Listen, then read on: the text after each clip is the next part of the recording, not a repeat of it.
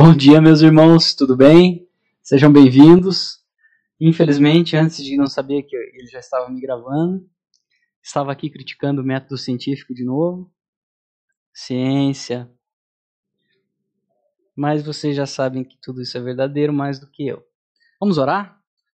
Deus Todo-Poderoso, obrigado por esse domingo. Obrigado pela liberdade que ainda temos de discutir a Sua palavra aqui por esse canal.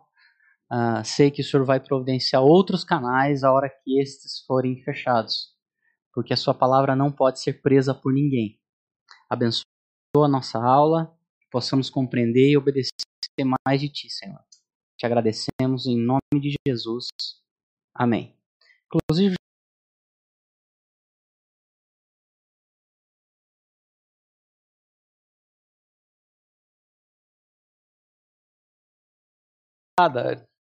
Parece uma série, né? Semana passada, nós estávamos falando, é, estávamos na página 39 do Kindle, 40 e alguma coisa do livro, As Institutas da Religião Cristã, que temos lido aqui no ano de 2021, de que, de acordo com Romanos e outros Efésios, uh, nós merecemos o juízo. Nós merecemos o inferno, o castigo, porque já rejeitamos a Deus. É isso que está bem patente ali em Romanos capítulo 1. E sempre quando há essa discussão de que se seria justo né, Deus salvar somente algumas pessoas, uma das coisas que esquecemos é que Deus está lidando uh, com uma humanidade caída. Você vai ver em Romanos capítulo 1 que o verbo está no passado. Toda a humanidade já rejeitou. Então, se houve essa liberdade de crer em Cristo ou não, ela já foi negada. Tá? Em termos práticos, eu vou fazer uma pergunta para você. Eu não sei a partir de que idade, vamos fazer de conta que com 8, 9 anos você começa a ter uma noção de certo e errado na sua vida, e você viu a glória de Deus na criação, de acordo com Romanos capítulo 1. Naquele momento exato, você já deu glória a Deus, você já obedeceu a Deus e fez louvores a Ele, como a palavra determina? Sim ou não? Então há uma grande possibilidade de que você já tenha rejeitado a Deus, ok? Então, o seu livre-arbítrio provavelmente já aconteceu, caso você o tenha. E você já rejeitou a Deus. Mesmo que você tenha nascido na igreja. Ok? E aprendeu a escrever três palavrinhas só, Deus é amor, tralalalala, hoje eu tô musical. O que, que vai acontecer? Você já negou a Deus. Negando a Deus, você merece o quê? O inferno. Então, a partir do momento que nós entendemos onde nós estamos, começa a entrar uma tal de graça, ok? A questão ah, que o Calvino propõe lá na introdução do livro, que os maiores erros teológicos são não saber quem é Deus e não saber quem somos nós. Então, já sabemos quem é Deus, a partir de agora sabemos quem nós somos. Tá? Duas coisas ruins, porque Deus é muito maior do que nos foi apresentado, ele não pode ser manipulado, ele não te deve nada e ele não é um carente que está todos os domingos no final do culto implorando para que as pessoas o aceitem, ok? Este não é o Deus da Bíblia. Dê uma chance para Jesus essa noite. Abra seu coração. Uma das coisas que eu sempre penso é onde está isso na Bíblia? Deixe Jesus entrar em seu coração. Vocês já acharam? Sério, não. Quem for falar pode tirar a focinheira, tá? A marca. Onde está isso na Bíblia? Você deixar entrar, o Jesus entrar no seu coração. Se acharem alguém em casa, pode mandar no nosso grupo do Sino, tá? Por favor porque eu ainda não encontrei. Tá? Uh, uma das coisas que quando nós estudamos, o Paul Washer, né, entrou na minha vida há uns 10 anos, de forma não muito agradável, como é a entrada do Paul Washer na vida de qualquer pessoa. E uma das coisas que ele batia uh, uh, naquilo que ele escrevia, naquilo que ele pregava, é ler livros antigos. Ele sempre falava, não, estou lendo tal coisa, os alunos dele falavam. Então onde ele estava pregando, ele também discipula muita gente, não leia esses livros. Esses livros não são bons. Leia livros antigos. E aí eu, na estratégia aí do, desse homem manso chamado Paul Washer, eu comecei a ler livros antigos. E comecei a ver como era o processo de conversão. Vocês não podem imaginar, mas há 200 anos não tinha essa confissão de fé que nós fazemos hoje. E eu não estou criticando, só estou dizendo que não tinha. Não tinha esse apelo que nós temos hoje. Por exemplo, uh, você, que é radical de extrema-direita, batista, da primeira de, do Pará, você lembra lá quando você tinha ali 12, 13 anos, exatamente 88, 89, 90, de ter apelo? Você lembra disso no final do culto? Não tinha, né? Na igreja batista não tinha isso. A minha irmã mais nova se batizou na quadrangular. Então, uh, foi uma, acho que foi a primeira vez que eu vi esse negócio das pessoas irem para frente da igreja receber oração. E isso é bíblico, né? A Bíblia diz: se tiver alguém enfermo, você traz que os bispos e os presbíteros vão orar e as pessoas serão curadas. Isso está na Bíblia, tá? Não é coisa de gente pentecostal, pelo contrário. Isso é extremamente bíblico. Orar por cura. Só que eu nunca tinha visto. Era o prelúdio, né? Ficava uma, uma tiazinha lá que deve ter cuidado de 70 gerações da igreja na escola bíblica, é isso aí? No órgão. Aí todo mundo em silêncio para se preparar espiritualmente para o culto. É o modelo batista, né? E tinha o pós-lúdico, depois o pastor saía lá e cumprimentava todo mundo, né? Sabia o nome do neto, sabia que o rapaz já tinha uma namorada lá da escola que não era batista, isso era um problema, né? De uma igreja prima, que naquela época não podia, né? No céu tinha uma, uma, uma seta, batistas à direita. É isso aí? Então o que acontece? Quando você lê livros antigos, você vê que o modelo da conversão era diferente. Aí você pensa o seguinte: pergunta que você vai me fazer. E como eu sei que a pessoa é crente? O que, que a Bíblia diz a respeito de você saber quem é crente ou não? É por ter feito discipulado? É por ter feito confissão de fé? É por ter aceitado Jesus no apelo? Pelo que é? Pelos frutos. Então as pessoas há 200 anos elas continuavam, não faça isso. Quer reiniciar? Não. Adiar elas continuavam congregando e pelos frutos que elas tinham, sabiam que eram crentes. Aí eles seriam aceitos como membros das igrejas. Como eu descobri isso? Lendo livros antigos. Então a conversão, ela foi perdendo o seu significado e todo mundo chega aqui achando que deve cobrar algo de Deus. E essa é culpa nossa, porque todo mundo aqui trabalha em ministério. Tá bom? Se não trabalha, também está em pecado. Brincadeira, tá? Não tem isso na Bíblia. Aquele que não tiver ministério não herdará o reino dos céus. Tá? Isso não tem na Bíblia. Entretanto, quando nós não interferimos nesse processo, nós contribuímos com a mentira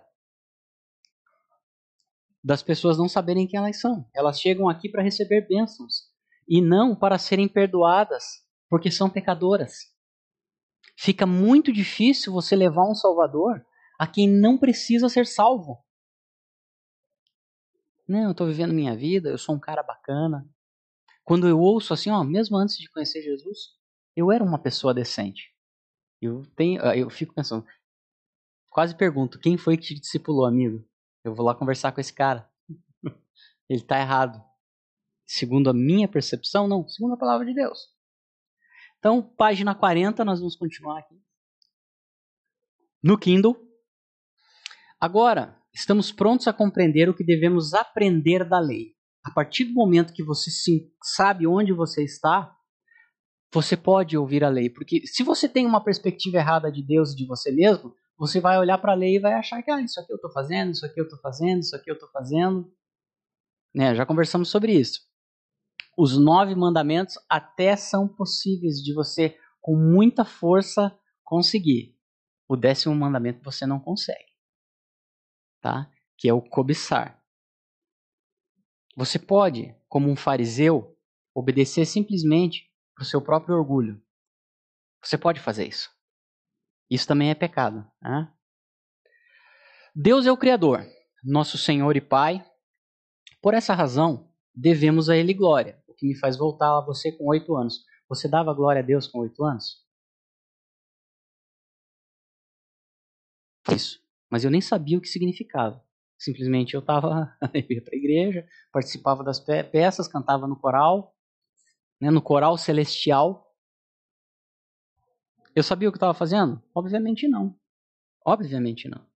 Uh, e eu sei que as pessoas não gostam quando eu falo isso. Quando Lutero vai fazer a defesa do batismo infantil, ele falou assim: ó, o que vocês não entenderam ainda é que não faz diferença ser batizado precocemente ou uh, uh, tardiamente, porque você não sabe o que está acontecendo. Na maioria das vezes você foi tomado por um impulso e pediu para se batizar. Foi assim com você? Foi? Seus pecadores. Comigo também. Não estava fazendo escola de discipular, eu não estava fazendo nada. Apesar de que eu não sou modelo para ninguém, eu falo questão de falar todos os domingos, eu só sou leitor aqui. Eu tive uma vontade diferente de me batizar e começar a obedecer. Porque aquilo ali eu já eu ouvi desde criança. Que tal começar a obedecer? Que tal começar, começar a olhar para você mesmo, que foi o que aconteceu comigo? Pensei, meu Deus, eu estou completamente distante da vontade de Deus. Estou fazendo tudo errado. E eu sei o qual é o certo. Se eu não soubesse, por exemplo, poderia inclusive dizer, olha, eu fui enganado lá na faculdade, com os professores de economia. Manuel, você soube que teve um cara que ia montar um processo coletivo contra todos os professores de história? É. Eu ia, eu, eu ia fazer uma pergunta para ele. Falei, dá para colocar os de economia junto? Era, era o meu momento ali, sabor de mel, né? Esses caras ficaram me enganando a vida inteira. Então, assim, uh, nós não sabemos exatamente. Hoje eu vejo que eu fui convencido, né? Se eu tivesse entendido o que achava que estava lendo, do pecado, da justiça de Deus e do juízo. É o que a Bíblia diz. Chegou um momento eu me toquei que eu estava distante de Deus, que eu estava vivendo uma vida que não estava nem tentando obedecer e estava achando que estava tudo bem. Não está tudo bem, eu estou um pouquinho mais limpinho que a galera aqui. Não, eu não tinha chorado ainda os meus pecados. Das vezes que eu poderia ter não pecado, Então eu fui convencido por quem? Por Deus. Ei, cara, você está errado. Você está vivendo em pecado. Que tal se arrumar? Não vai contar se você foi membro de igreja, se você cantou no coral, se você era do grupo de adolescentes, não sei das quantas, de jovens, se você era do ministério tal, se você não trouxer arrependimento pelas obras mortas. Se você é, achar que isso resolve alguma coisa quando você morrer, você está completamente enganado. Lá no céu não terão batistas, metodistas, presbiterianos, quadrangulares. No céu haverão pessoas arrependidas. Somente somente, tá bom? Então assim, nós devemos toda glória, honra e amor. Todavia, como nenhum de nós cumpriu esses deveres, uma perguntinha. E é de foro íntimo, eu não quero que você uh, me responda, eu quero que você pense. Você acha que você já dá, deu no passado, ou dá no tempo presente, glória, honra e amor o suficiente a Deus? Você faz isso? Eu já vou confessar aqui, vai ficar gravado, né? não tem problema. Eu não faço isso o suficiente. Tenho plena convicção disso. Que toda vez que eu olho para a Bíblia, eu descubro o tamanho de Deus e o meu tamanho. Né? E a falha que nós temos de fabricação que aconteceu lá no Éden.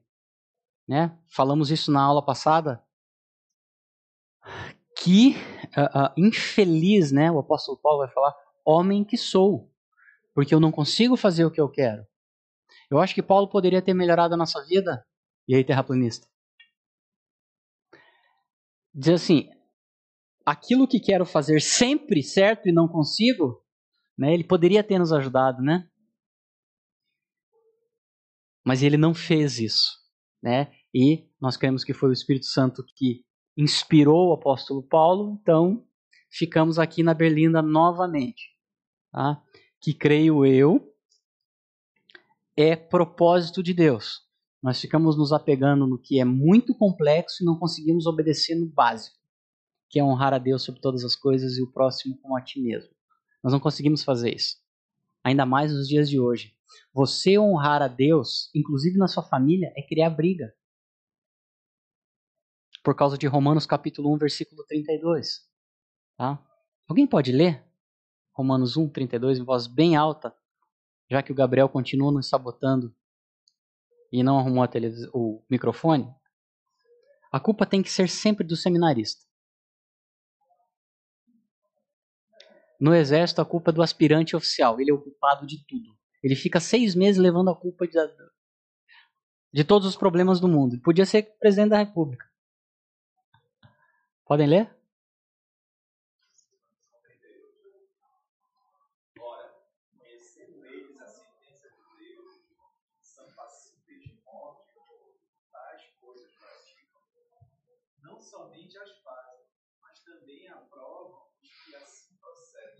É, é o texto bélico, é o da guerra. Se você tiver hoje lá comendo a sua maionese, a sua costela, esperando aquele pudim para você comer metade, não sei se vocês fazem isso. É, e eu não pode ser solitária porque tem que ter algumas, né? Solitária é uma coisa que e você fala assim, você está aprovando algo que Deus condenou e você é digno de morte. Faça isso com a sua sogra hoje. Hã? Eu não estou querendo criar confusão lá na casa da sua sogra, né? Você deve honrar a Deus nessas coisas. O que, que vai acontecer com a sua vida? Você vai começar a ficar só, só, só, só. E era para sobrar a igreja. Os seus irmãos. Eu creio que num futuro não muito distante, dentro do, da estrutura da igreja, tem a igreja de Cristo, que está dentro da estrutura, né? não está fora. Esse movimento dos desigrejados ele não é bíblico. Ah, mas a minha igreja não é perfeita. Claro, você, claro, você está aí. Ela não pode ser perfeita. Eu estou aqui. Se você espera que alguma coisa seja perfeita comigo estando aqui falando alguma coisa, você está completamente enganado. Entretanto, é, é, nós começamos a abrir os nossos olhos a respeito de filme, de ator, de música, coisas que são belas, que são boas para a nossa alegria. E aí você vai começar a limitar. Você já está fazendo isso? Amizades, você já está começando a limitar.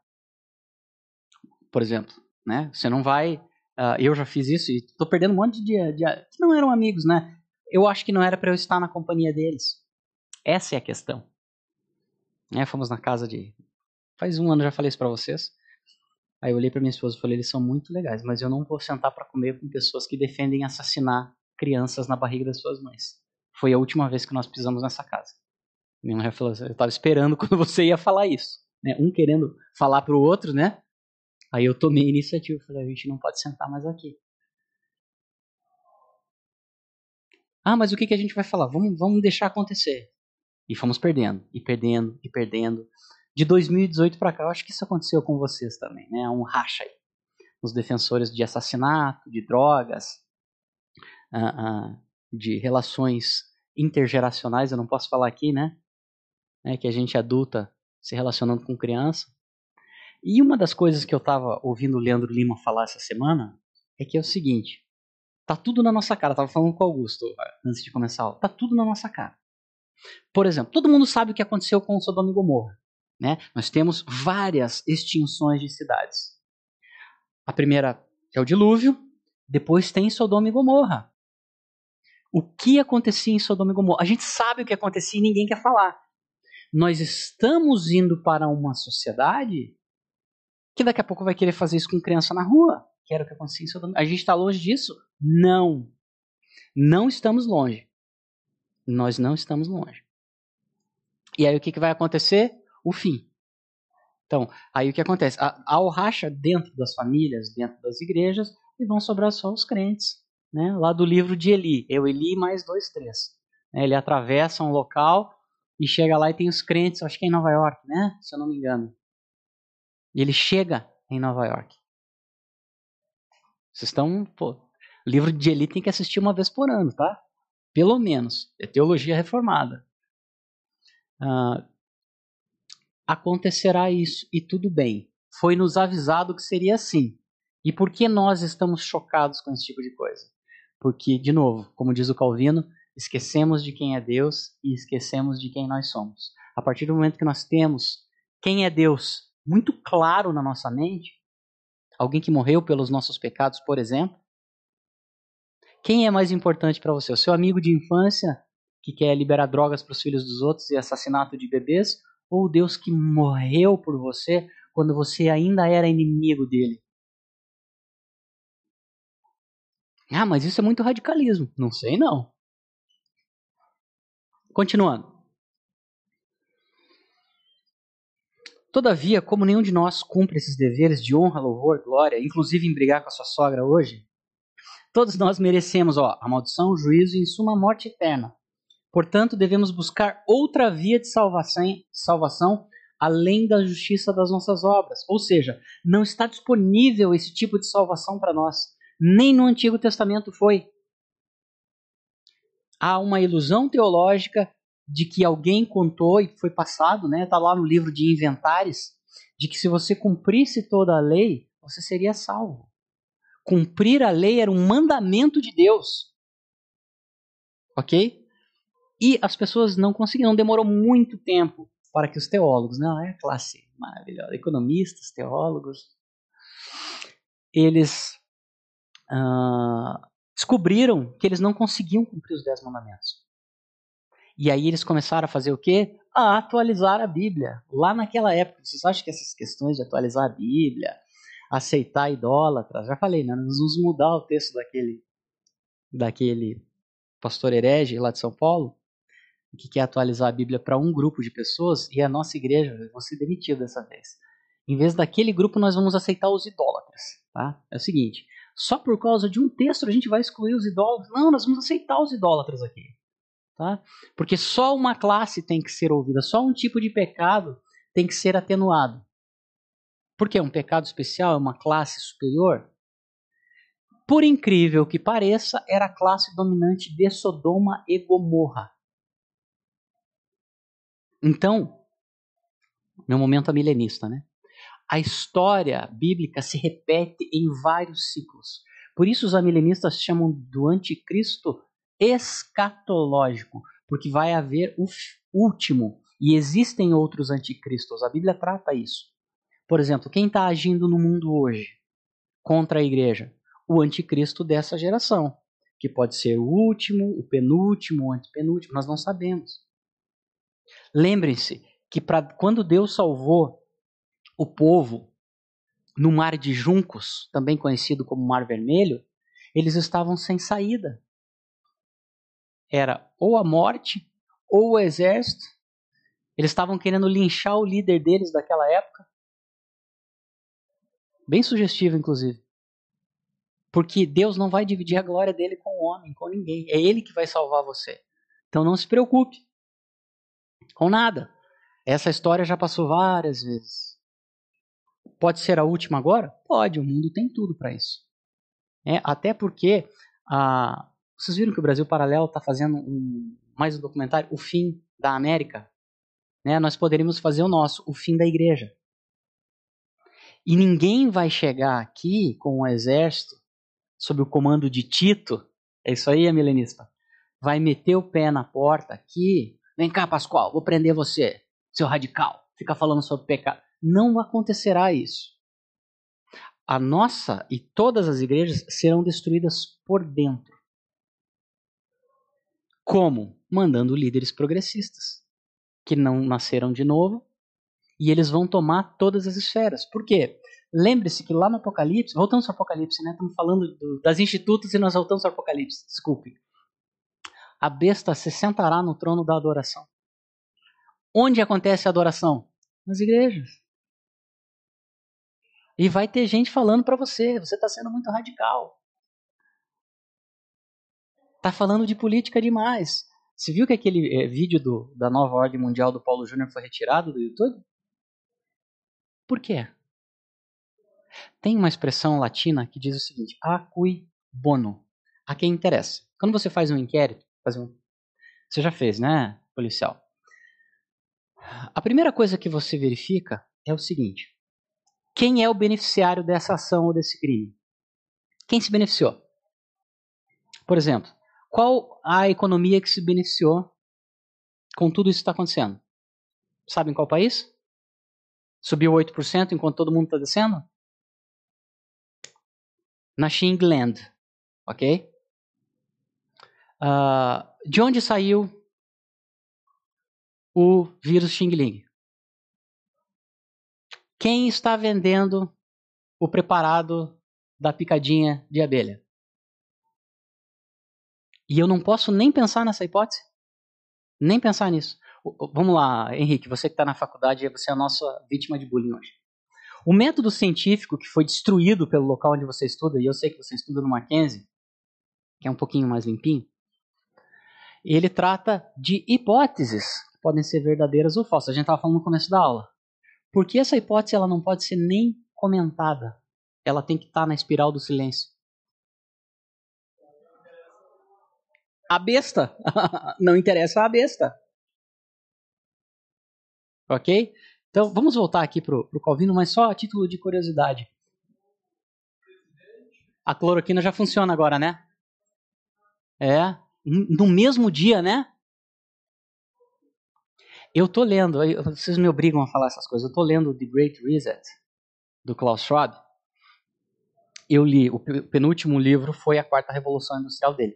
Ele fala nas pestes, ele acusa judeus. Estranho que esses caras só acusam judeus e cristãos de espalhar o vício. Parece que foi que nem a secretária de saúde daqui, né? Ela não falou isso, não, né? Ou a coisa da minha cabeça, obscurantismo. Ele falou que no tempo da peste negra haviam é, vigaristas curandeiros que estavam ameaçando de curar as pessoas, ou seja, naquela época também tinha cura. tá lá no livro. Por isso que eu, meu horário de estudo é um horário específico, por isso que eu coloco as coisas lá no nosso grupo. Então é isso, queridos. Será destruído por dentro. Ninguém vai meter o pé na porta como aconteceu em 70. Por quê? Quando Jesus fala que não passaria essa geração, e muitas pessoas têm muita dificuldade com isso, uma geração para nossa comunidade é o quê? 50 anos, ok? 50 anos uma geração. Para a geração de Jesus eram 40 anos, era o conhecimento cultural da época. Então o ministério de Jesus começa em 30, mais 40, 70. Tito entra lá e ele está explicando a destruição do templo, ok? Então, assim, uh, nos falta um pouquinho do óbvio para saber que isso foi uh, uma profecia para aquele momento para a destruição em 70 de Jerusalém. Só que uma das coisas que não são nos contados é que a parte interna da igreja foi como aconteceu lá em Daniel. Haviam pessoas do, de dentro da comunidade do povo de Deus que eram contrárias aos radicais. E eles influenciaram e abriram, inclusive, tanto em Daniel, abriram os portões em Daniel quanto 70, fizeram parte da entrega e da destruição das coisas contra um exército inimigo. A gente estava falando isso agora, né, Augusto? Já aconteceu e vai acontecer novamente. Quem são essas pessoas que não sabem quem é Deus e que não sabem quem são elas, elas mesmas? O que, é que a gente vai fazer com isso? trabalho de formiguinha. Eu não sei quando Deus libertará o anticristo. Ok? Que segundo os amilenistas está meio preso. Ele sairá para lutar contra Gog e Magog. É isso, amilenista? Faz sentido, né? Então o que acontece? Nós não sabemos. Agora, vocês acham que Deus quer que a gente simplesmente fique como ovelha? Deus louvou ou reprovou Daniel quando ele orou três vezes, quando havia um decreto governamental proibindo. Ele louvou. A Bíblia diz que Daniel tinha o espírito excelente. Então, creio eu, baseado na experiência bíblica, que Deus não quer que nós sejamos cordeiros indo ao matadouro, ok? Ele quer uma igreja forte, vibrante e que denuncie, ok, Manuel?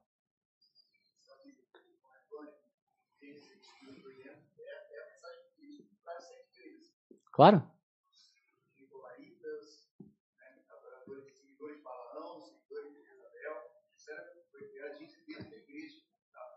Apocalipse capítulo 13, inclusive, diz o seguinte, sem querer te cortar. Continue. E que ele está louvando uma certa igreja que odiava. O ódio aí. As obras dos Nicolaitas. Não tem isso? Que igreja é essa? Sardes? Vocês odeiam. Não, essa é Éfeso. Que a igreja. Eu vou lembrar que é de Éfeso, porque é o seguinte: ela era boa teologicamente, mas estava com o coração distante de Deus. E é um cuidado que nós temos que ter todos os dias. De só estudar e se afastar de Deus. Farisaísmo. Vamos continuar? Depois a gente fala sobre Apocalipse, porque senão a gente vai ficar só falando em Apocalipse aqui. Então devemos buscar outra via. Qual é a via? A cruz de Cristo. Então, visto que não se acha em nosso poder esta capacidade de satisfazer o que devemos à lei, então cumpre que nos desesperemos de nós mesmos e busquemos e aguardemos socorro de outra fonte. Não existe uma pessoa que se converteu verdadeiramente que não está morrendo de medo de ir para o inferno. Essa pessoa não existe. Pessoas convertidas têm medo do inferno. É, vou falar do Paul Washer de novo um, um jovem chegou a falar com ele e falou assim: Pastor, eu estou desesperado, de medo de não ser eleito. Você pregou sobre a predestinação de Deus e eu estou tendo pesadelos, eu não estou dormindo. Aí o Paul Washer deu risada. Isso é uma grande característica de uma pessoa salva. Porque se você está tendo noção de que você vai para o inferno, é porque você já foi convencido. Porque uma pessoa que acha que está tudo bem, que não vai para o inferno e que ela está conseguindo tá legal com o Criador, ela não foi convencida de quem ela é. Ok?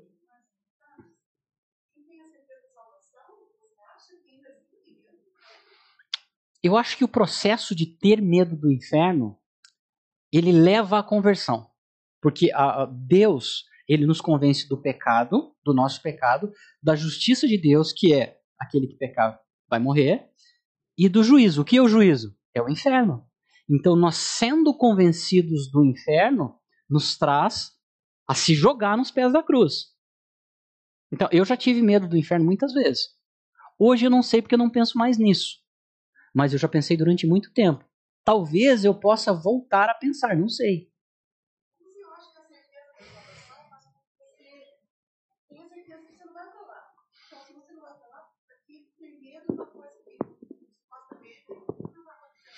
Vou te dar um exemplo. Se você tem certeza da salvação e você vive em pecado deliberado, é porque você não tem medo do inferno. Porque existem pessoas que alegam ter certeza da sua salvação e vivem em pecado deliberado. Só outro exemplo, tá? E vocês vão encontrar essas pessoas. Não, eu sou salvo. Rapaz, não foi convencido do inferno. Eu acho que o crente, vamos voltar para aquela pro Éden, tá? o nosso Éden existencial.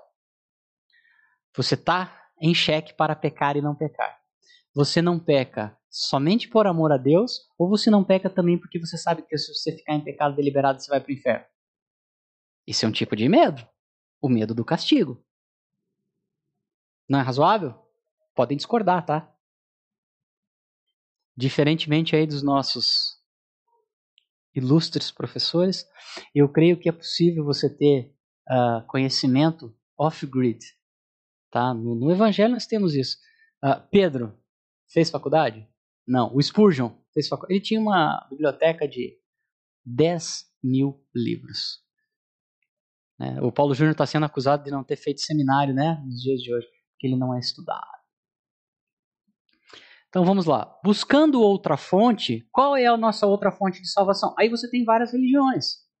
Tá, você tem o karma lá no hinduísmo, você tem a reencarnação uh, no espiritismo, porque você vai uh, espiar os seus próprios pecados. Tá? E o mais interessante é que você escolhe. E tem o cristianismo, em que Deus, Ele mesmo, resolve o problema dos seus pecados. Basta você o quê? Confessar os seus pecados a Ele. Se o meu povo se humilhar, primeiro é se humilhar, Tá? Creio que tem uma sequência lógica. Se arrepender dos seus maus caminhos. E aí sim, vier até mim, eu sararei a sua terra, perdoarei os seus pecados. É impossível você chegar a Deus. Ok, Deus, eu pequei, beleza. Podemos começar do zero aqui? Temos um acordo? Não temos esse acordo. Chefe, o processo começa na humilhação do homem. de saber que, apesar de todas as coisas que eu falei no começo da aula, de você crescer na igreja, de você vir à escola bíblica, de você cantar no coral, isso não é o suficiente. Isso não foi o suficiente para Jó. Acho que foi Nadab que fala para ele: mesmo você fazendo todas essas coisas corretas, isso não te justifica perante Deus. Então, quem nos justifica perante Deus? Somente um homem perfeito, que não são, somos eu e você. Ok? Somente Jesus Cristo. Após descermos a essa. Aí aqui, para mim, essa questão do Calvino é interessante. Página 40 ainda. Após descermos a essa humilde, humildade e submissão, o Senhor brilhará o seu rosto sobre nós. Ele se mostrará clemente, benigno, manso, indulgente, pois dele está escrito: Ele resiste aos soberbos, mas dá graça aos humildes. Deus resiste a quem acha que ele escolheu Deus. Isso é soberba. Você, João 15,16. Não foram vocês que me escolheram. Eu escolhi vocês para que vão e deem frutos e seus frutos permaneçam. Aí você me pergunta, e qual é o critério da escolha? Não sei. Eu sei que não é por obras, para que ninguém se glorie. Segundo Efésios capítulo 2, versículo 8. Quais são os critérios que Deus utilizou? Girafas da Amazônia. Lockdown funciona. Você sabe que a, a, a, as piadas no futuro, você e o seu pai que usava máscara em casa?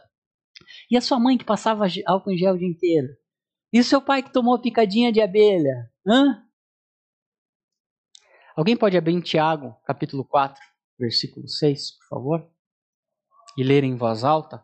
Para falar da soberba. Você vê Davi, né? Davi, um homem segundo o coração de Deus. Como é que um comandante militar, rei e namorador das mulheres que podia e das que não podia, pode ser um cara humilde?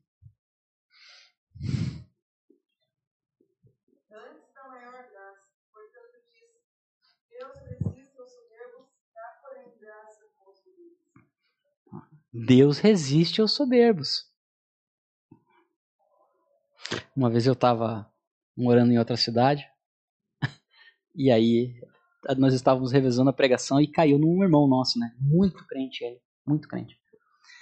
E a gente estava falando sobre o que você vai levar uma pregação sobre humildade num ambiente onde você passa a vida inteira o sistema dizendo para você que você já nasceu forte, que você é o futuro da instituição, que você está lá para liderar, que você está acima do tempo, né? Que você foi meio predestinado a liderar ali, né? Meio que uma lavagem cerebral que funciona, viu? Funciona muito bem. E aí a gente tinha que pregar humildade numa capela militar.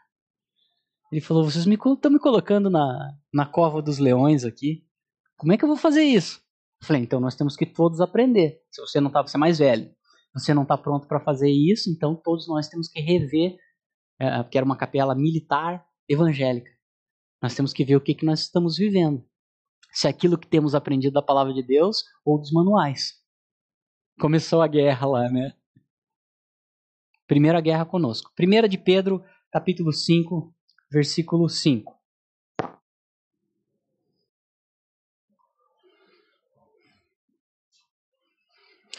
E eu tenho bad news de novo para vocês. Vai ter outros momentos das suas vidas que você vai errar, você não vai ter justificativa e você vai ter que se humilhar a Deus e falar assim. E o pior de tudo, Deus vai mostrar a graça para você. Aquele voto furado que você fez com Deus e não conseguiu cumprir, porque você não viu que Jesus não disse para você não fazer isso.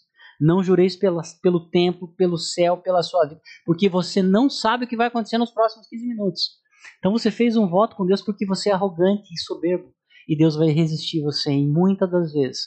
Ele vai deixar você em xeque para você não conseguir cumprir isso. Sabe para quê? Para você voltar se arrastando de novo. E pedir perdão. Como é que você fala isso com tanta certeza? Vocês acham que eu nunca fiz isso? Se tem alguém que pode falar disso, sou eu. Posso dar cursos aqui na igreja. Jesus disse para você não fazer isso. 1 de Pedro 5,5.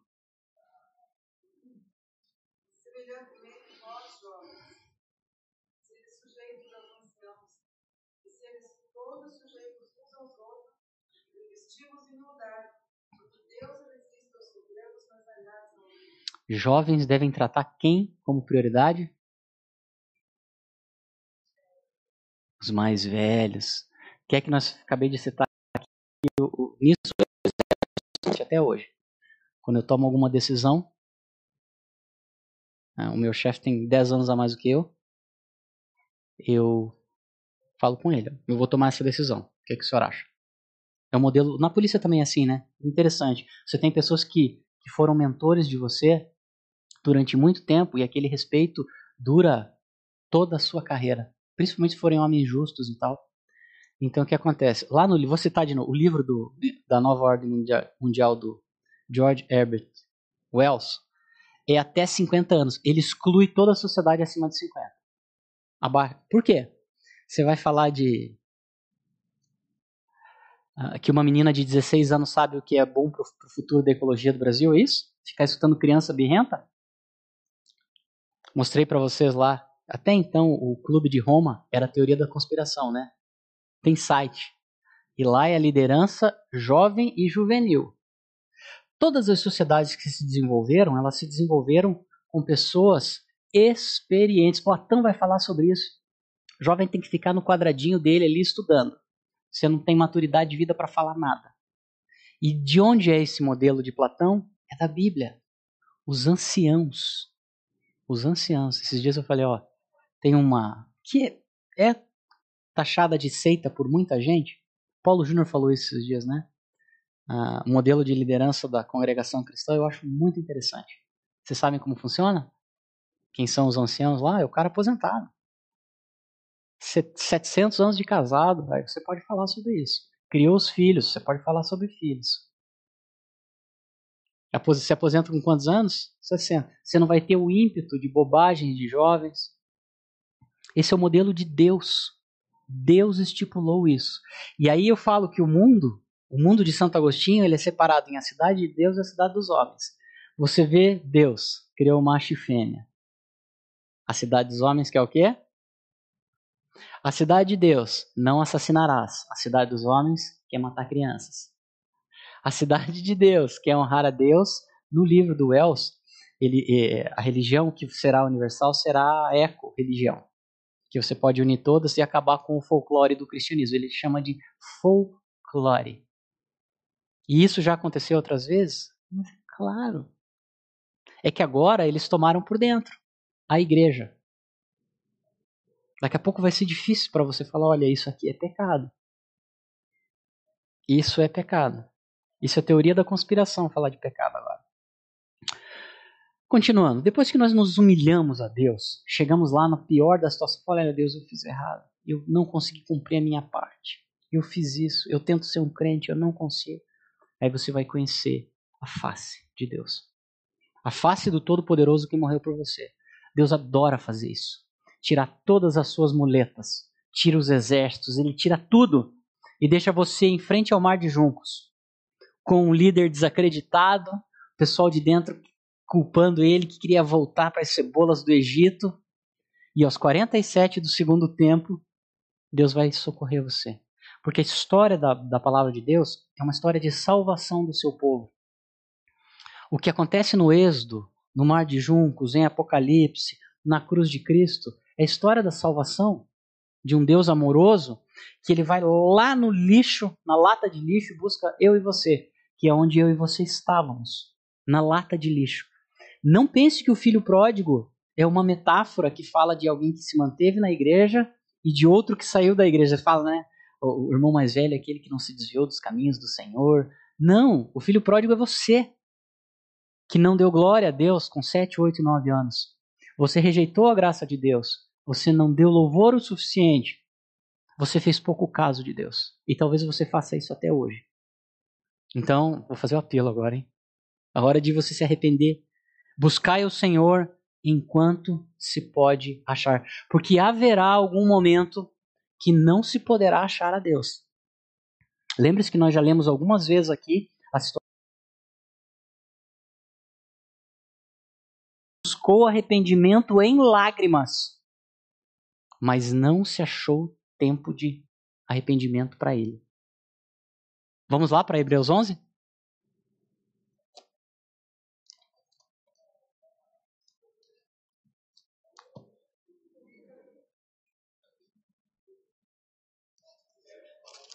Oi?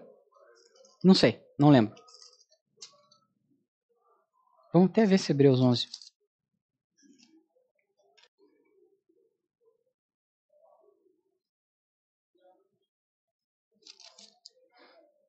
Eu acho que é 11.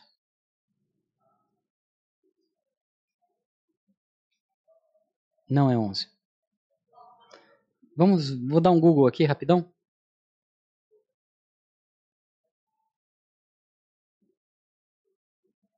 Mas está em Hebreus, eu acho que é 13.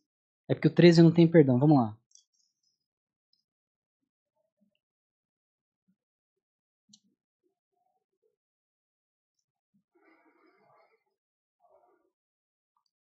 Tem um texto que diz claramente, e para mim. Oi? Do... Obrigado, irmã. 12, 17. Vamos ler a partir do 14, eu vou ler aqui na minha versão, que é a Bíblia de Jerusalém. Castigo da infidelidade, ok? A infidelidade para com Deus, tá? Que foi o caso de Judas aqui. Procurai a paz com todos e a santificação, sem a qual ninguém verá o Senhor. Vigiando atentamente para que ninguém seja faltoso, separando-se da graça de Deus, nem haja raiz alguma de amargura que vem brotando vos perturbe, e que por meio dela muitos sejam contaminados. Não haja impuro algum ou profano como foi Esaú, o qual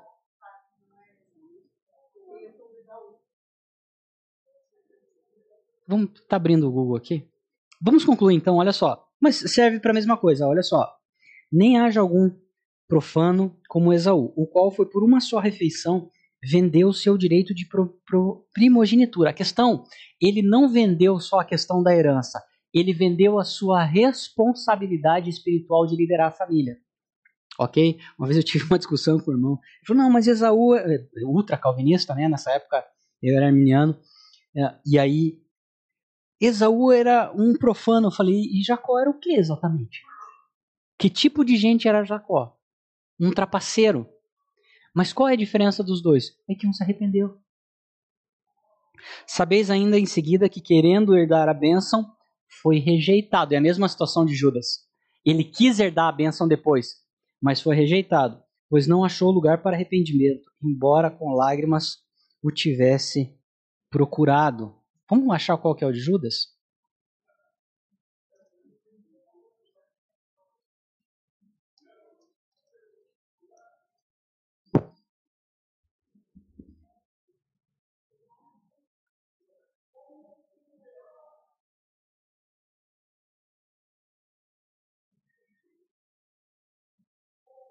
É, só aparece hebreu. Será que Esaú não é Judas?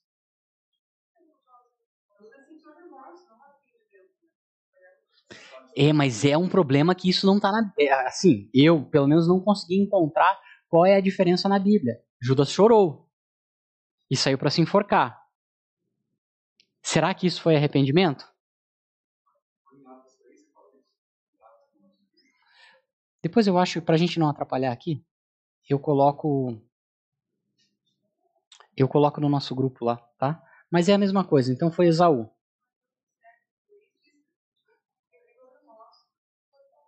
Mateus 27, deixa eu ver na minha versão aqui.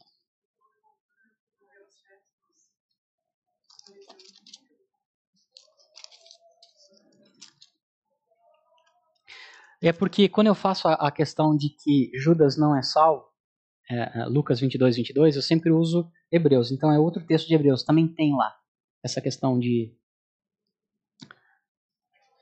Mateus, qual que a irmã falou? 27, 3.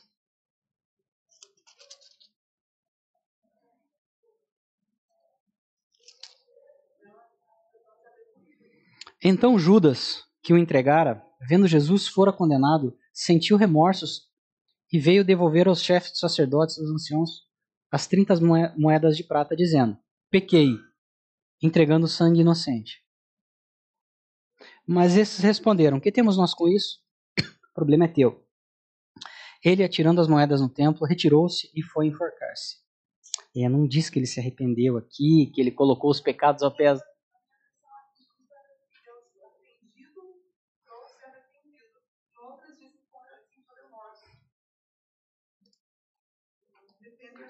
Vamos, eu vou dar uma olhadinha no grego e eu coloco à tarde, tá?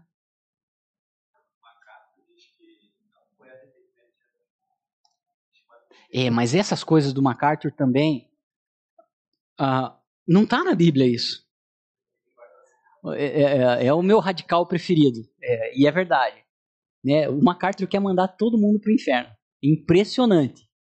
Eu não sei como é que ele é um pregador da graça.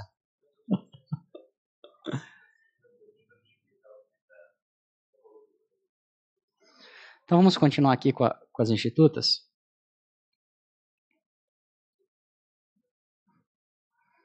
Nós estamos na página 40.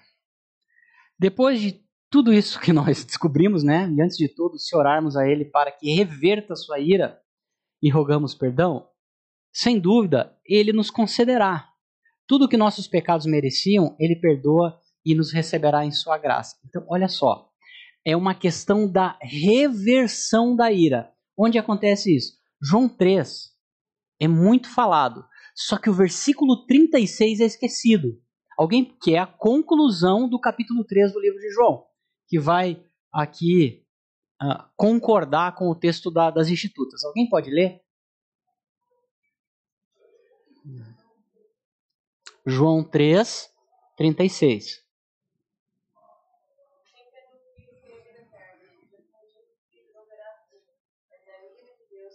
Ou seja, a ira de Deus. Todo mundo quer João 3, 16 e jamais 3:36. Porque a ira de Deus permanece naquele. Ou seja, não é algo que começou. Se ela está permanecendo, é que a ira de Deus está sobre você desde que você nasceu. Naquele bebezinho lindo. A ira de Deus está sobre aquela criança que ainda não se arrependeu dos seus pecados. Sim ou não? Há controvérsias. Tá? O MacArthur, inclusive, uh, e eu falo sempre isso porque eu acho imoral, e outras coisas que eu não posso falar aqui, uma covardia pessoas defendendo o aborto. Tá? Isso, inclusive na igreja. Né? Eu tenho que me controlar para não fazer aquilo que o exército me ensinou a fazer. Alguém aqui já discipulou uma moça que abortou? Já atendeu o telefone de madrugada com ela tentando se matar? Então, para mim, não há nada mais covarde do que você defender o aborto. E o MacArthur vai fazer. É, eu fui colocado em xeque para variar, né? Servindo na minha igreja local, eu venho buscar os problemas aqui. E eu não sabia como lidar com isso. E o MacArthur vai fazer ah, uma pesquisa específica sobre aborto. Claro, o MacArthur é um cara que tem igreja. Ele não é um teólogo de boutique. Ele é um cara que vive a tristeza do pecado. De que todas as nações em que estarão no céu, e a gente sabe que as, não, nós não conseguimos acessar todas as nações e não sabemos se conseguiremos, é que essas crianças vão para o céu. Porque elas não tiveram o tempo da consciência de rejeitar a Deus e estar em Romanos capítulo 1. Então a resposta que você tem para essa moça e para esse rapaz, né, que a moça não fez isso sozinha, tá? ainda não estamos no admirável mundo novo onde tem uma fábrica que produz. Ainda. Ainda precisa de um macho e uma fêmea para reproduzir. Normal, a história é a mesma. Namorou um cara sem vergonha, que deixou ela sozinha, a família não queria, e uma amiga chegou lá, eu tenho a solução para isso. E ela estava, uma criança desesperada, numa situação terrível, fez algo que ela vai ter pesadelos pro resto da vida dela. Porque daí não é o seu professor de humanas que vai atender. São os pastores da nossa igreja que estão 24 horas com o celular ligado e que eu brinco com todos eles, que eles têm que dormir de terno para levantar de madrugada e socorrer as famílias, que esse é o emprego deles. É a igreja de Jesus Cristo que vai socorrer essa alma destruída. Tá? Então, por isso eu me exalto um pouquinho quando eu vejo, inclusive na igreja, não, vamos conversar sobre o aborto. Né? O Ronald Reagan disse, né? Estranhamente, todas as pessoas que defendem o aborto, elas já nasceram. Então, uh, aí sim nós vamos mostrar o amor de Cristo para essa pessoa. Olha, o que o MacArthur fala sobre isso. O que você fez é pecado.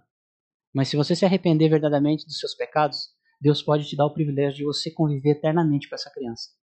É uma das pregações mais poderosas que eu já vi do MacArthur, falando sobre esse tipo de coisa, tá? Para aliviar a alma das pessoas. Por isso eu sou anti-teólogos de boutique. Tá? É muito simples ficar discutindo, debatendo, se o cara não tem uma igreja local para chorar com as pessoas lá, tá bom? Dito isso, nós nos encontramos na lata de lixo, indo para o inferno, rejeitamos a Deus, estamos perdidos em nossos pecados, estamos exatamente como o filho pródigo. Estamos o quê? Entre porcos. Lembrando que os cães e os porcos, eles rechaçam a graça de Deus, ok? Então tem muito significado isso aí. Então aí o Calvino vai nos apresentar o quê? O amor de Cristo. Estamos na página 41. Tópico 5 das Institutas. Então, se implorarmos socorro de sua mão, seguradamente nos persuadiremos de que, equipados com sua proteção, seremos capazes de fazer todas essas coisas. Esses dias eu estava agoniado e eu tenho umas orações meio estranhas, né? Umas orações meio de Davi, assim. Lembra que Davi queria espremer a cabeça das crianças da Babilônia na pedra? Né? Uma oração estranha, né? E eu estava esses dias com esse tipo de oração. Falei, Deus, isso não vai fazer nada, não? E pensando comigo, né? E eu estava pensando muito sobre o Bonhoeffer e o que passava na cabeça dos judeus crentes naqueles campos de concentração. O que passava na cabeça ah, dos crentes dos campos de concentração comunistas da Revolução Russa, da, da Revolução Chinesa, sob o Mao Tse Tung matou 60 milhões de pessoas. Os crentes estavam lá primeiro, sempre. Sempre são os crentes. Qual era a oração daqueles crentes? Eu volto para José do Egito, que eu sempre faço de forma irônica aqui. Quais eram as orações de José do Egito? Senhor Deus, obrigado porque eu sou, nasci numa família cretina, os meus irmãos são mentirosos e invejosos, eu sou mais competente que eles, por isso eu ganhei uma roupa melhor do meu pai. Meu pai me mandou fazer uma tarefa porque eu sou mais honesto. E eu fui vendido. E aqui eu estou preso. Obrigado, Senhor, porque o Senhor cuidou de mim, me colocou numa família tão maravilhosa como essa. Obrigado também pela esposa do Potifar, né, que é uma mulher sem vergonha, tentou as coisas comigo aqui, eu fui fiel ao Senhor e estou preso de novo por causa disso. Muito obrigado, Senhor. Te agradeço pelo dia de hoje, em nome de Jesus. Amém. Essa era a oração de José do Egito? Aí eu lembrei de todas essas coisas e parei com as minhas orações de Davi. Peguei uma, uma pregaçãozinha do Hernandes Dias Lopes, para variar, e fui cheio, e, e do Paulo Júnior, da coragem de Deus, de que independente do que esses caras façam, eles já perderam. Porque não tem neste longa-metragem um final que eles vencem. Eles vão perder. Ok? Por quê? Porque nada poderá nos separar do amor de Cristo. Nem a morte. Foi isso que o apóstolo Paulo falou. Ó oh, morte, onde está o seu aguilhão? Às vezes a gente quer que. Nunca pensei que fosse refletir sobre isso na minha vida. Querer que Cristo voltasse. Sério. Sendo bem sincero com vocês, eu nunca tive pressa que Cristo voltasse. Minha vida estava bem, eu tinha os meus projetos. E hoje eu tenho pensado muito em Cristo voltar. Para isso, estava conversando com o Augusto agora, nosso trabalho de formiguinha. Nós temos um campo de evangelismo, que é a nossa igreja. Falar isso na nossa igreja do evangelho, para as pessoas se arrependerem. Elas vieram, às vezes, de outras denominações, vieram de outro local e tem muita gente e os trabalhadores são poucos, igualzinho aqui na Bíblia.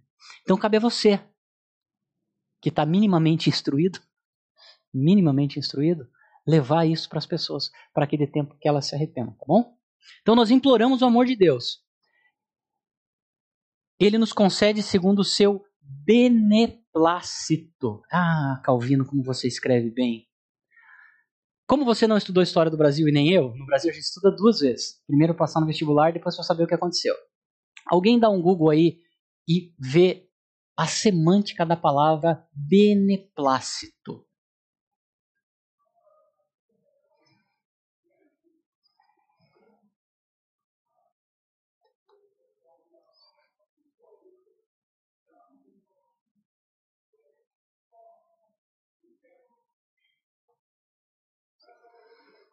Quem achou pode ler?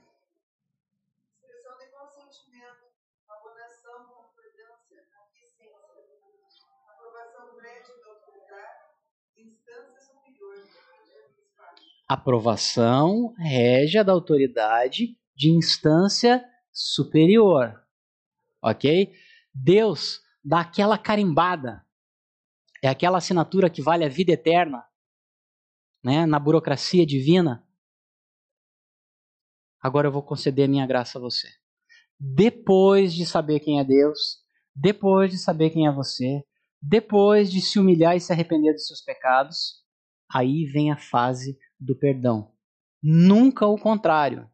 Não existe na Bíblia nenhum modelo de pessoas que chegaram na presença de Deus e disseram para ele: Ó, estou permitindo você entrar no meu coração. Pelo menos nessa Bíblia eu não achei. Se você achar, pode me corrigir.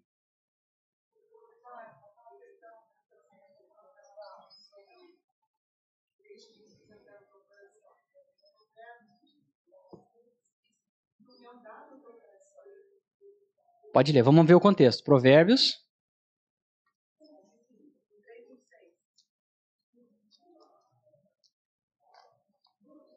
Provérbios não é um livro que fala da salvação que nós estamos falando, tá?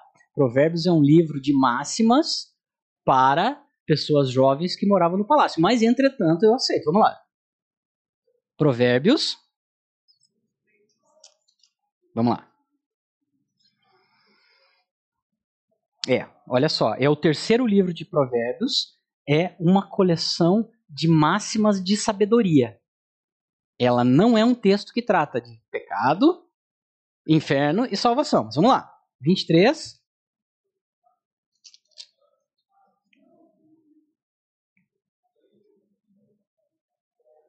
Olha só. Filho meu, dá-me o teu coração e que os teus olhos gostem dos meus caminhos. Dois pontos. Aqui, o que, que depois vem dois pontos? É um aposto. Ok? Pode ser explicativo, pode ser enfático, pode ser até hiperbólico, ok? Dois pontos. Pois a prostituta é a cova profunda. Aqui é um aviso para ele não se deitar com a prostituta. Então, dar o coração a Deus aqui uh, é ele dar o seu coração. O que é falado no apelo é que Deus vai entrar no seu coração. São coisas distintas. E aqui está dizendo bem claro: Deus está explicando, o livro de Provérbios tem um, que ele fala da mulher uh, que não é uh, do povo de Deus, que ela tem lábios doces, mas o final é amargo, está falando da prostituta, daquela que uh, despreza o casamento e que ele vai dar sofrimento para esse cara no futuro.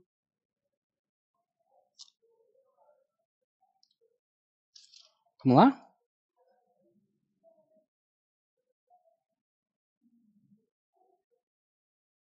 É isso aqui.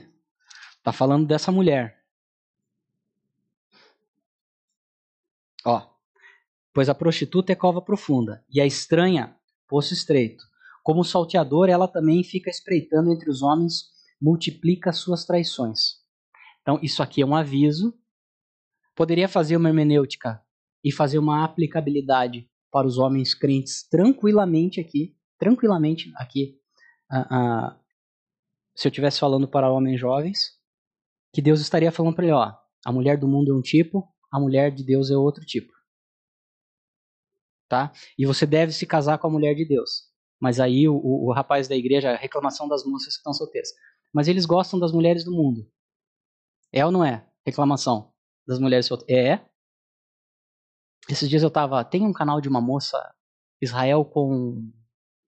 Como é que é o nome dela? Acho que é com a Aline, né? Nossa, você olha para aquela moça e vê que aquela mulher é uma moça de Deus.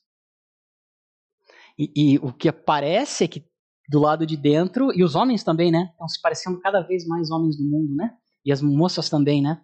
Mas Deus está dizendo o seguinte: você casar com esse tipo de mulher vai te dar problema no futuro. Eu sempre falo isso para os jovens. Puxa, mas eu conheci uma menina legal lá na faculdade e tal. Eu falei, cara, não sou eu que estou falando para você. Não fique bravo comigo. Mas Deus está falando para você que se você casar com esse tipo de mulher, você vai ter problema lá na frente. Então, aí é contigo, entendeu? Eu só sou leitor aqui, eu não, eu não sou ninguém. Voltando aqui. Imploramos socorro, ele nos dá um novo coração. Só para concluir, você achou que eu estou sendo exagerado, que esse texto não é? Esse texto está falando para o jovem, não casem com mulheres que não são crentes, você vai ter problema de relacionamento. Você, na hora de criar os filhos, você vai ter problema. Na hora de orar no Natal, você vai ter problema. Na hora de tomar decisões profissionais, você vai dividir com a sua esposa, faço ou não faço? Ela vai querer que você se corrompa.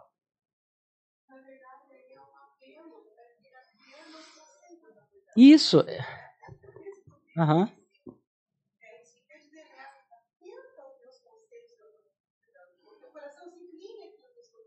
Deus tá, Deus não faz isso, né? Mas eu já fiz. E, cara, pelo amor de Deus, não faça isso. Eu já eu tenho tive meus momentos também de, de achar que eu podia influenciar a cabeça de alguém.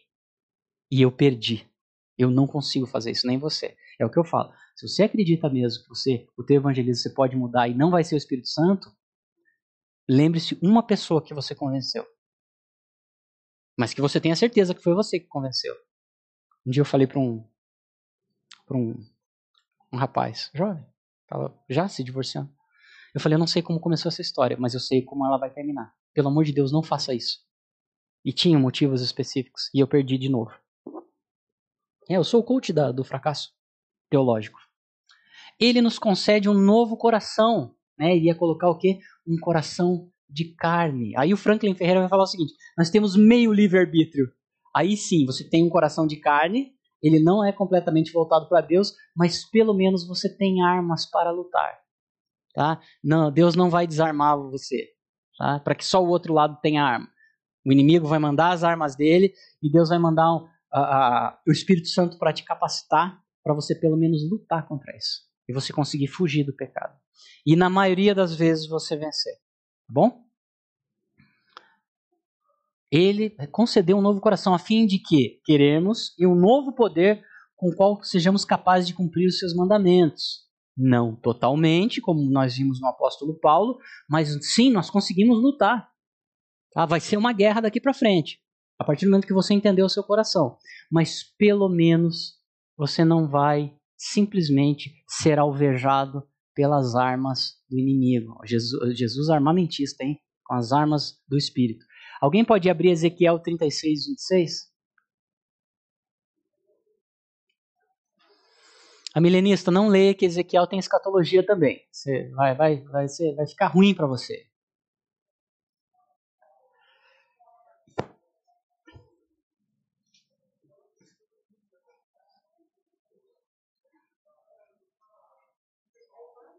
Vinte e seis.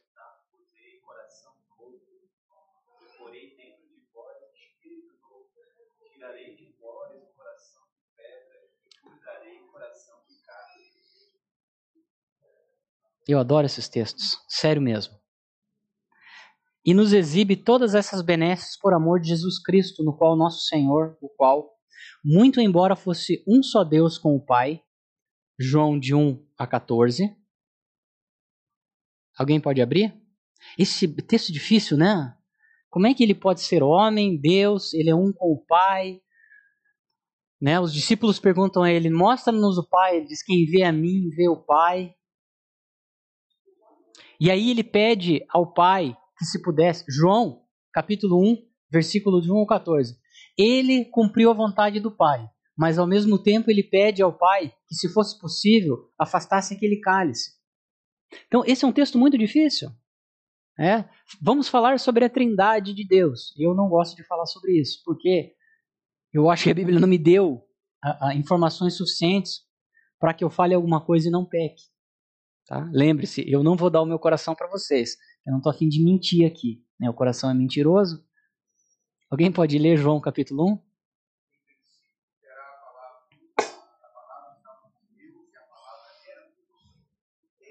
Só um momento, só um momento.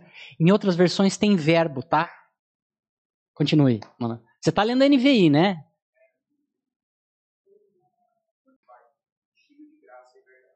Amém.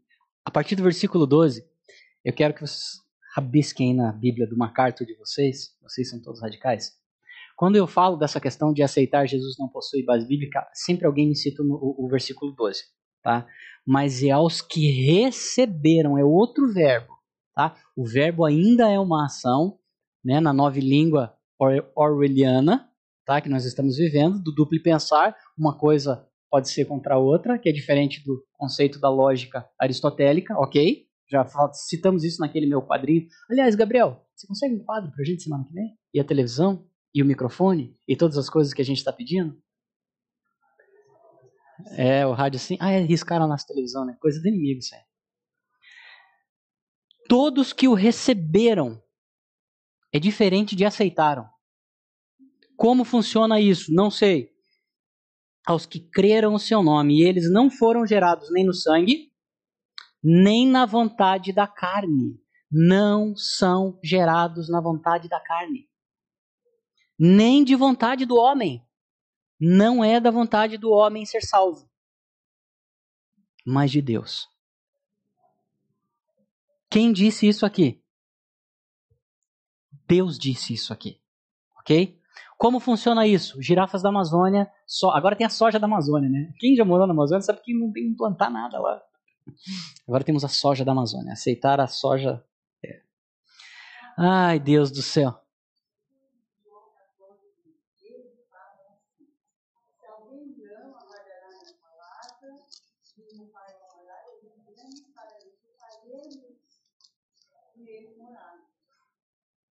Essa palavra em grego é tabernacular. É, aqui, é a mesma que é utilizada aqui, ó.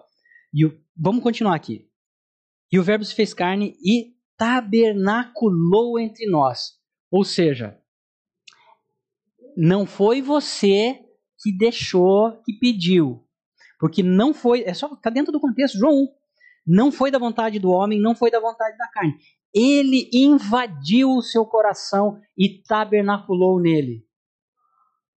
Deus não dividiu essa decisão com você, eu acho. Eu não tenho certeza, porque ninguém tem. Agora, esses textos me dizem que não é da vontade humana. Se você já rejeitou a Deus e está numa condição caída, quem decidiu isso? Quem decidiu isso? Alguém pode decidir o que Deus vai fazer? Só uma pergunta. Simples, lá do começo da natureza de Deus.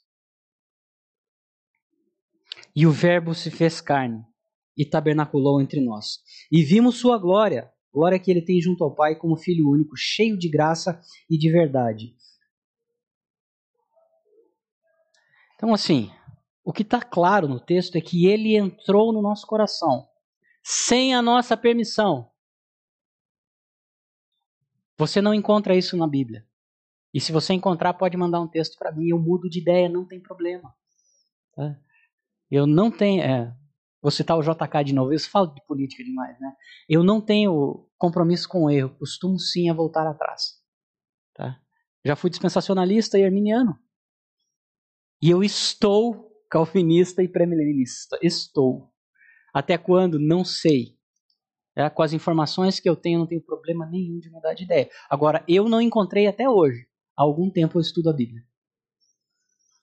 Se vestiu na nossa carne, fez aliança conosco e nos uniu intimamente com Ele.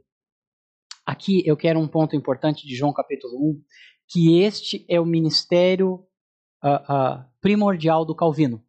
A união mística de Jesus Cristo com a igreja. Não é discussão teológica de seminaristas, que nem o Gabriel, não é falar sobre predestinação, não é ter prazer de que pessoas vão para o inferno, ah, o foco dos estudos do Calvino é esse: a união mística de Jesus Cristo com a igreja. Ok?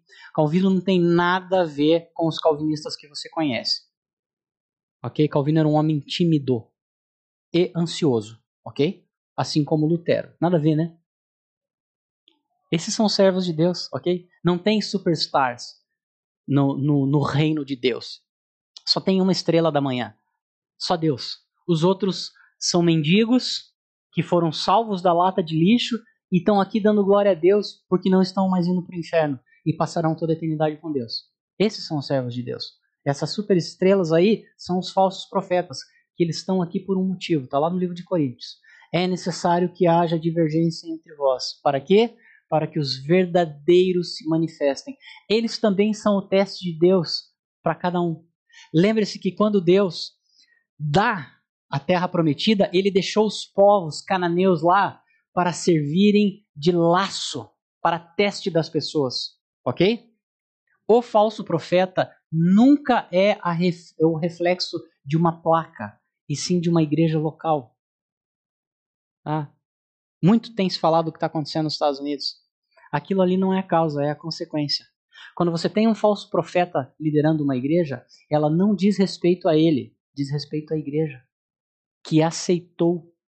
Lembre-se, João capítulo 8, vamos lá, já que a gente já está em muito. João capítulo 8.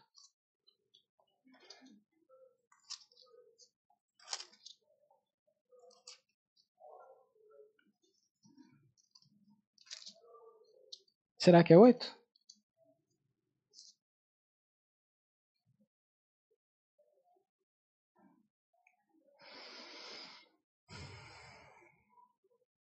Que ele diz que as minhas ovelhas não virão estranho?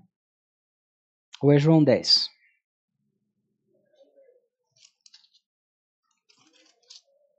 O bom pastor, é João capítulo 10.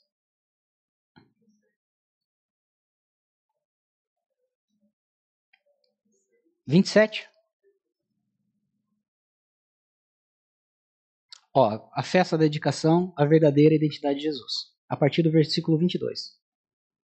Houve uma festa de dedicação em Jerusalém, era inverno, Jesus andava pelo templo, sob o pórtico de Salomão. Os judeus então rodearam e disseram: Até quando nos manterás em suspenso? Se és Cristo, diz-nos abertamente. Jesus respondeu: Já vou-lo disse, mas não acreditais. Olha só, ele já disse, mas eles não creram. As obras que faço em nome do meu Pai dão testemunho de mim, mas vós não credes porque não sois minhas ovelhas. Olha só, não é porque as ovelhas, veja bem, elas não se tornaram não ovelhas porque não ouviram. É o contrário. Como não são ovelhas, elas não ouvem. Você, você entendeu o que está escrito aqui? Em 2018, uma, uma amiga que foi do meu grupo de infância e adolescência da igreja, ela me ligou. Nem sei se tinha Orkut, não, não tinha mais Orkut, não. Meu Deus, os nossos amigos estão defendendo essa abominação. Será que eles perderam a fé? Eu falei, não sei. O meu problema não é com o que você está falando, é com João capítulo 10. Olha só. Eles não ouviram porque não eram ovelhas. Eles não é que eles não se tornaram, não é que eles não eram ovelhas porque não ouviram. O contrário. Jesus sabia que eles não eram ovelhas. Como? Eles sabem quem são os seus. Qual é o método, processo, critério? Não sei. Vocês não creem em mim, porque não são minhas ovelhas. As minhas ovelhas escutam a minha voz. E eu as conheço e elas me seguem. E eu lhes dou a vida eterna e elas jamais perecerão. E ninguém as arrebatará da minha mão.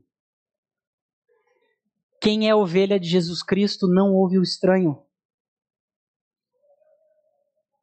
Não ouvirão o estranho se vestiu na nossa carne, fez aliança conosco e nos uniu intimamente com Ele. Tão separados estávamos de Deus em virtude dos nossos pecados. Isaías 53. Esse eu quero ler.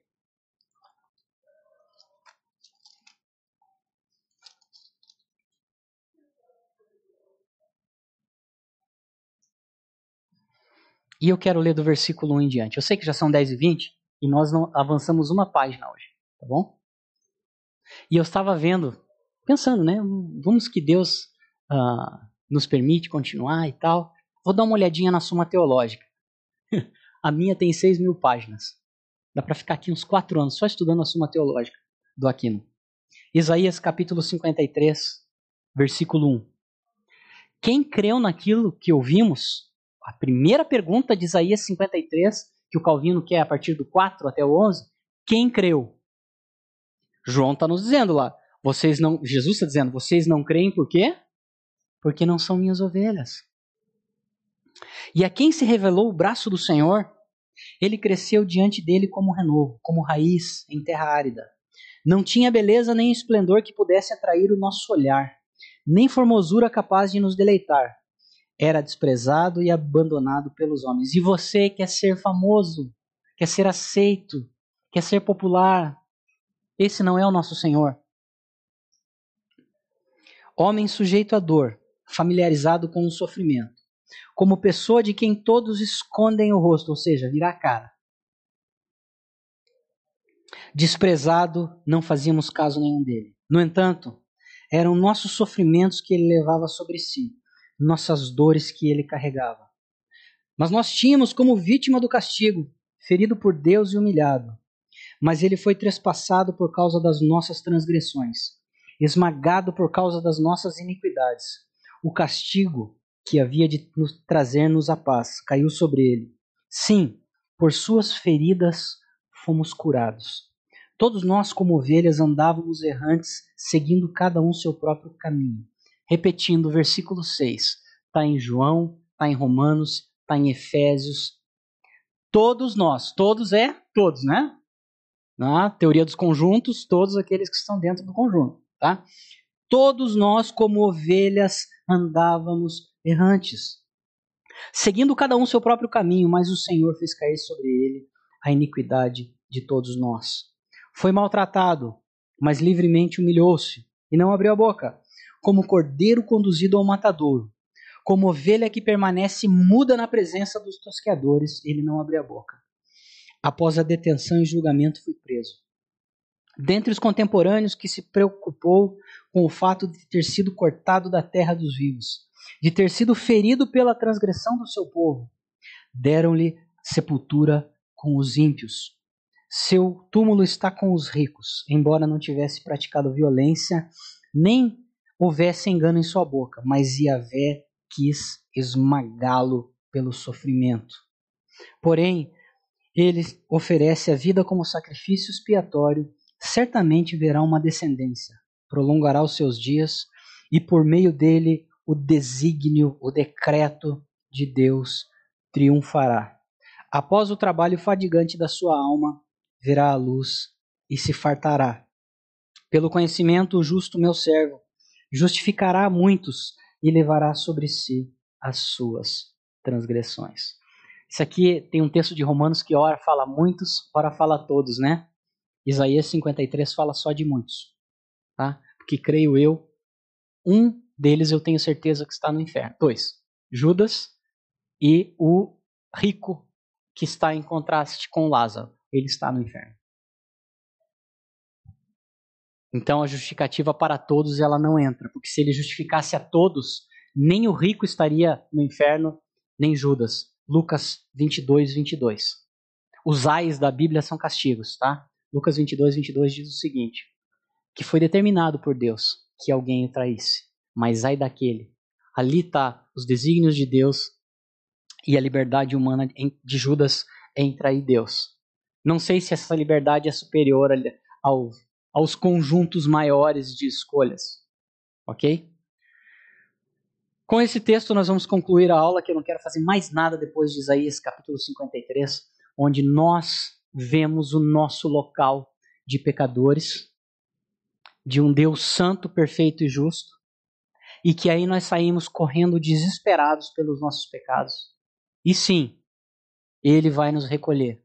Sempre que alguém está em dúvida quanto a isso e vem falar comigo, será que eu sou salvo? A primeira pergunta que eu faço: você é um pecador? Sim, eu sou um pecador. Então a salvação é para você. Porque lá Romanos 9, aí a, a, crise de Romanos 9. Já passou, Gabriel, pela crise de Romanos 9? Primeiro semestre? Hã? Antes da faculdade, menino mal. Você vai passar pela crise de Romanos 9, ok. Ela vai passar. Se você estiver em casa com a crise de Romanos 9, tá? nós temos o tratamento precoce para você aqui, Escola Bíblica Dominical. Ah, e aí a pessoa, mas como é que eu posso ter certeza? Você sabe que é um pecador? Sim. Se você sabe que é um pecador, você foi convencido pelo Espírito Santo do pecado da justiça e do juízo. Agora é com você. Se a dúvida que você tinha era se Deus estenderia a graça para você, eu acho que a graça está estendida a você. Agora é contigo. Agora a resposta é sua. Agora supostamente é a sua parte. Cabe a você rejeitar, segundo a Tessalonicenses 2, né? Ah, ah, o ponto que eu sempre alego, como é que você pode falar que o homem tem arbítrio e Deus é soberano? Eu acho que quando eles se chocam, Deus é soberano. Deus, eu creio que ele tem a escolha de decidir para quem ele vai dar a graça. E aí, de posse dessa graça, essa pessoa pode rejeitar. Só que a, a primazia da escolha maior foi de Deus. Eu não creio que o faraó teve essa escolha. Eu não creio que Judas teve essa escolha. Só que você pode ter essa escolha hoje. Aí é com você. Vamos orar? Deus Todo-Poderoso, obrigado por mais esse dia que eu pude estar com os meus irmãos aqui, que pudemos debater a Sua palavra para lembrar o nosso coração de quão pecadores nós somos e de como a sua graça nos resgatou da lata de lixo, Deus. Muito obrigado pelo dia que o Senhor decidiu em nos salvar. Abençoa cada um que está aqui na sua casa. Te agradecemos, Deus, em nome de Jesus. Amém. Boa semana, tchau, tchau. Até semana que vem. Se Deus quiser.